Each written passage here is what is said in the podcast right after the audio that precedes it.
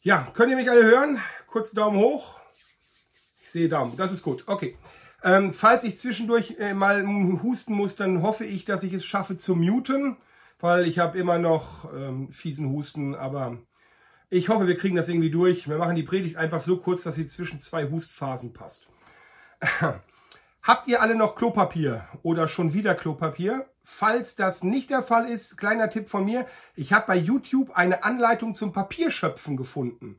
Also wie man aus altem Zeitungspapier und einem Mixer und einem Eimer und ein bisschen Wasser dann hinterher innerhalb von 48 Stunden ungefähr so 4 DIN A4 Blatt Recycling-Klopapier hergestellt bekommt.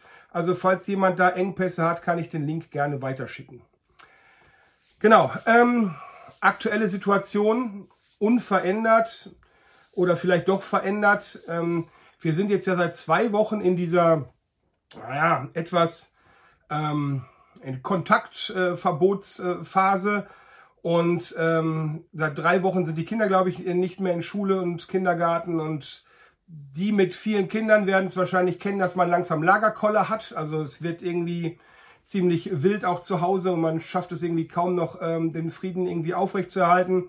Die anderen, die kennen wahrscheinlich genau das Gegenstück, nämlich ähm, Einsamkeit und ähm, ja, wünschen sich eigentlich ein bisschen mehr Leben in der Bude. Also man wünscht sich ja immer das andere, was der andere dann hat, aber man selber nicht. Und ich glaube, so langsam kommen sogar die absolut Kernentspannten in die Phase, dass sie keinen Shit mehr haben und dementsprechend auch irgendwie nervös werden, weil man kann ja heute nicht mehr so ohne weiteres irgendwo hinfahren und Nachschub kaufen. Also selbst die Kernentspannten werden ja jetzt unentspannt. Ne? Und ich weiß nicht, wie du das hast, ob du das schon erlebt hast, aber dieses irgendwie doch eingesperrt zu sein, nicht mehr ganz das zu dürfen, was man sonst darf, das hat bei mir Beklemmungsgefühle ausgelöst. Immer wieder. Und depressive Momente und Momente, wo ich, ich ja, so Druck auf der Brust gekriegt habe und Herzschmerz. Ne? Und es ist unangenehm. Und da sind jetzt, wie gesagt, erst zwei bis drei Wochen. Und ähm, eigentlich muss uns klar sein, das wird noch länger dauern. dass wir reden hier über Monate. Und gerade die Risikopersonen, ich gehöre zu einer Risikogruppe, wir müssen damit aus, von ausgehen, dass wir das noch Monate, wenn nicht sogar noch ein Jahr oder anderthalb aufrechterhalten müssen. Also eine ganz fiese Geschichte. Und dann habe ich mal geguckt, so was, was finde ich dazu in der Bibel? Also von, von ähm, Corona habe ich da nichts gefunden, aber ich bin doch fündig geworden. Und zwar, wie immer, bei Paulus. Denn Paulus hatte ja so ein relativ krasses Leben und äh, der hatte das immer wieder. In seiner Zeit hat Paulus immer wieder Gefängnismomente gehabt, Momente, wo er auf Flucht war, wo er wieder im Kerker war, wo er dann jahrelang in, im Hausarrest irgendwie eingesperrt war. Also Paulus, das scheint irgendwie so damals Berufsalltag der Apostel gewesen zu sein, immer wieder halt auch sogar inhaftiert zu sein im Kerker. Und das ist jetzt ja nicht nur Quarantäne, sondern es ist Quarantäne Deluxe. Ne? Also Kerker ist noch mal noch krasser. Ne? Wir dürfen ja wenigstens noch in den Wald spazieren gehen. Und das, was ich jetzt mitgebracht habe als Geschichte, das ist natürlich viel heftiger, aber vielleicht können wir Parallelen ziehen. Und ähm, genau, ich bringe eine Geschichte mit und ähm, wo es um Paulus und Silas geht und wie die damit umgehen. Und vielleicht könnt ihr was davon mitnehmen. Falls ihr das nachlesen wollt, ich lese es jetzt nicht vor, es steht in der Apostelgeschichte 16 ab Vers 22. Einfach ja, der Zeit geschuldet werde ich jetzt das Ganze nicht vorlesen, sondern ich erzähle die Geschichte einfach mal. Die beiden, Paulus und Silas, befinden sich in Philippi. Das ist äh, ja eine Stadt in Asien und äh, sie werden dort nach einer Dämonenaustreibung wegen Aufruhr festgenommen, gefoltert und danach in den tiefsten Kerker gesperrt. Also nicht nur Kerker und Gefängnis, sondern so der Keller vom Keller des Kerkers. Also wirklich das tiefste Loch, da wo keine Sonne mehr hinscheint, da wo sich selbst die Ratten nicht mehr hintrauen und wo der, das Mauerwerk feucht ist und wo es fies ist. Also nicht so wie wir das jetzt hier gerade haben, noch viel döver. Und man sperrt sie auch noch in den Block. Der Block, das ist, ich habe mal so ein bisschen recherchiert, sowas wie eine Streckbank für die Füße. Also ein Holzteil, wo man Beine ganz unbequem einspannen kann, gedehnt, gestreckt, sodass man sich nicht bewegen kann und dass man Schmerzen hat. Also eher ein Folterinstrument. Also daraus da fühlt man sich nicht wohl und da sind die Aussichten nicht sehr gut. Und wenn die beiden jetzt da im Knast sind, dann müssen sie auch damit rechnen, dass sie sterben werden, dass irgendwie morgen was mit ihnen passiert, man oder sie nie wieder da rauskommen aus dem Loch. Also ihre Aussichten sind wirklich nicht rosig. Und ich finde in dieser wirklich unangenehmen Situation ihre Perspektive, ihre Haltung bemerkenswert. Ich würde total verzweifeln. Ich wäre in Panik, ich hätte Angst um mein Leben. Ich würde wahrscheinlich Gott anklagen. Ich würde sagen, wie kann das sein? Wir haben irgendwie dein, dein Werk getan. Du hast dich noch mit Wunder dazugestellt. Jetzt sitzen wir hier im Knast. Wie ist das möglich? Also mich würde die Situation total überwältigen. Und frag dich mal, was würde dir durch den Kopf gehen bei so einer Quarantäne Deluxe? Also die aktuelle Situation ist vielleicht nur ein bisschen in die Richtung unsere Freiheit ist auch eingeschränkt und das scheint Menschen wirklich schwer zu fallen. Und vielleicht gehörst du zu einer Risikogruppe und hast Angst um dein Leben. Ändert sich unsere Perspektive? Ändert sich unser Fokus? Fängt man an, auf Corona zu schauen? Fängt man an, diesen, diesen Feind, diesen unsichtbaren Feind anzustarren? Und ist diese gesamte Situation überwältigend? so dass man sich echt nicht mehr wohlfühlt? Also so geht es mir und ich muss mich echt beherrschen, denn bei denen ist es vollkommen anders. Sie haben eine völlig andere Perspektive. Die beiden, so schreibt die Bibel, haben eine, die, die scheinen keine Sorgen zu haben. Die sind total kernentspannt.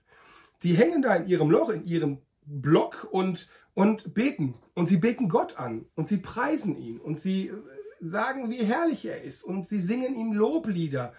Und es dreht sich gar nicht um die Situation, sondern sie schauen den herrlichen und heiligen und wundervollen Gott an und äh, betrachten ihn. Und die machen das so vom vollen Herzen, dass man sie überall im Knast hört. Die vergessen alles um sich herum. Und dann passiert der Hammer. Gott handelt, Gott schreitet ein.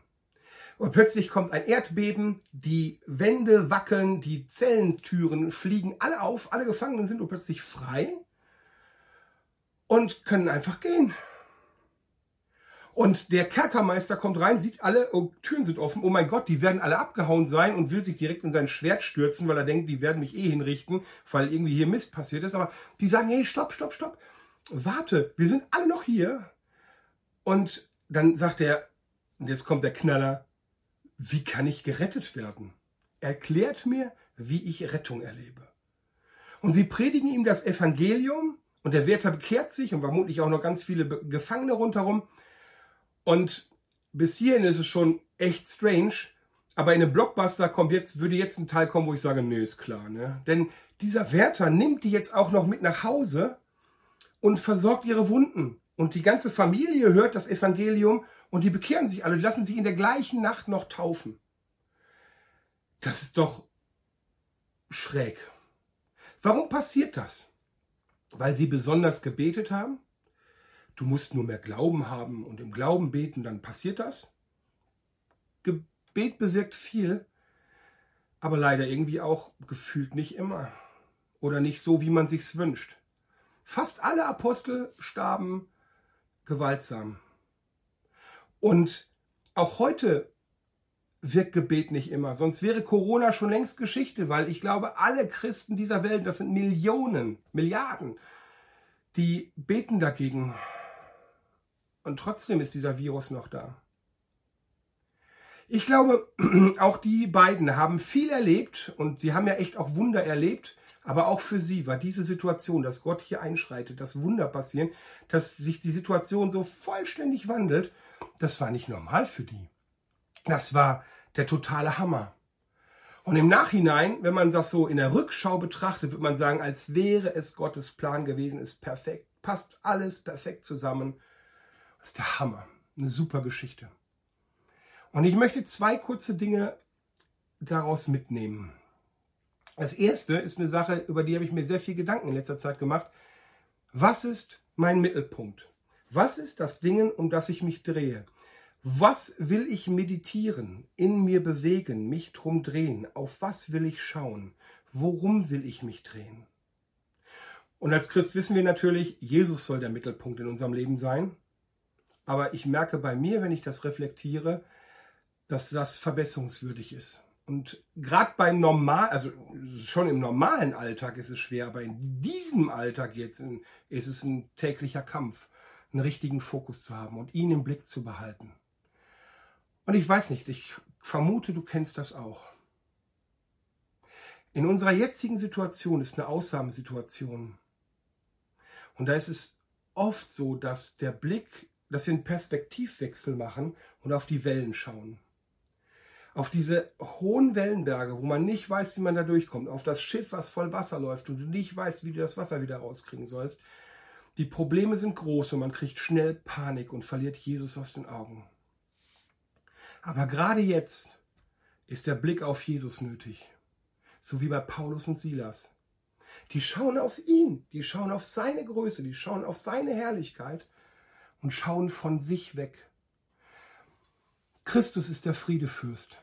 Christus bringt Frieden in jede Situation, höher als alle Vernunft. Christus ist der Arzt, der kann uns heilen, wo kein Mediziner mehr mit kann. Christus ist der Herrscher über das Universum und über alles, über absolut alles und jedes Knie, auch das Corona-Knie muss sich vor ihm beugen. Und selbst wenn wir sterben, er ist der Retter und selbst Sterben ist uns ein Gewinn. Also wenn uns es erreicht und wir heimgeholt werden in dieser Krise, dann ist ein Sterben ein Gewinn. Also Christus ist alles und er, auf ihn sollten wir schauen. Und wenn du jetzt mal in dich reingehst und merkst, hey, da ist ein Perspektivwechsel passiert, dann drehst zurück. Der Fokus ist alles in dieser Situation. Informiert sein ist klug. Ähm, sich weise verhalten auch wichtig, ja. Wir sollen ja nicht doof sein, sondern wir sollen schlau sein. Aber Jesus immer im Mittelpunkt. So wie David in den Psalmen. David schreibt fast alle seine Psalmen immer so und die sind oft in, in Bedrängnis und in, in Flucht und in solchen Situationen geschrieben. Du bist groß, Herr, du bist groß, du bist heilig und ich bete dich an. Schau meine Probleme an, schau dieses Chaos, die Feinde, die Situation, die Einsamkeit, die Krankheit, die Angst, schau das an. Aber du, Herr, bist stärker und du kannst siegen und du wirst siegen und du wirst mich retten. Also von ihm auf die Situation, mit ihm in diese Situation rein und von ihm sich herausführen lassen. Das ist sein Blick. Und das ist das, was wir machen können. Das sehen wir auch bei den, beim, beim Paulus. Und das ist das, was wir tun können. Jesus will deine feste Burg sein. Also schau auf ihn. Und ist das leicht? Nein, auf gar keinen Fall in so einer Situation, aber es macht den Unterschied. Und deshalb lohnt es sich. Das ist die erste Sache. Und die zweite Sache, die wir lernen, ist auch ganz wichtig.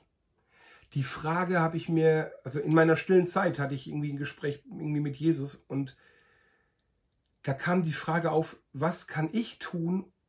Und dann die Frage, was nicht? Und das ist wichtig zu unterscheiden. Jesus hatte ich das Gefühl, sagt zu mir, tu alles, was du tun kannst, weise, klug, mit Verstand. Und dann gib den Rest an mich ab. Gib es ab. Es ist nicht deins und es ist nicht deine Arbeit. Wirklich abgeben. Da heißt, keine Lösung mehr suchen. Nicht mehr drüber meditieren, es nicht mehr in dir drehen, es nicht mehr drauf rumkauen, keine Sorgen machen, sondern wirklich an ihn abgeben. Jesus sagt zu dir auch, glaube ich, lass mich meinen Job machen. Ich kümmere mich um dich. Das habe ich versprochen. 1. Petrus 5, Vers 7. All eure Sorgen werft auf ihn, denn er sorgt für euch. Paulus und Silas hatten keine Option, als sie da im Block hingen. Also haben sie nur auf ihn geschaut. Und sobald wieder Handeln möglich war, haben sie auch wieder losgelegt nach seinem Willen. Sie waren aktiv in dem Rahmen, in dem sie das jeweils konnten, aber sie hatten ihn immer im Blick. Also bitte begreife deine Verantwortung, begreife, also schätze ein Problem ein, was kann ich tun und was kann Jesus tun? Was kann ich nicht tun? Ist eine ganz wichtige Frage. Behalte nur deine Aufgaben im Blick und delegiere den Rest bitte an Christus ab. Das ist wichtig. Und das kann man üben Und das muss man immer wieder in so einer Situation neu im Kopf trainieren. Aber nimm nicht die Lasten mit, die du nicht beeinflussen kannst. Genau. Blick auf Jesus. Amen.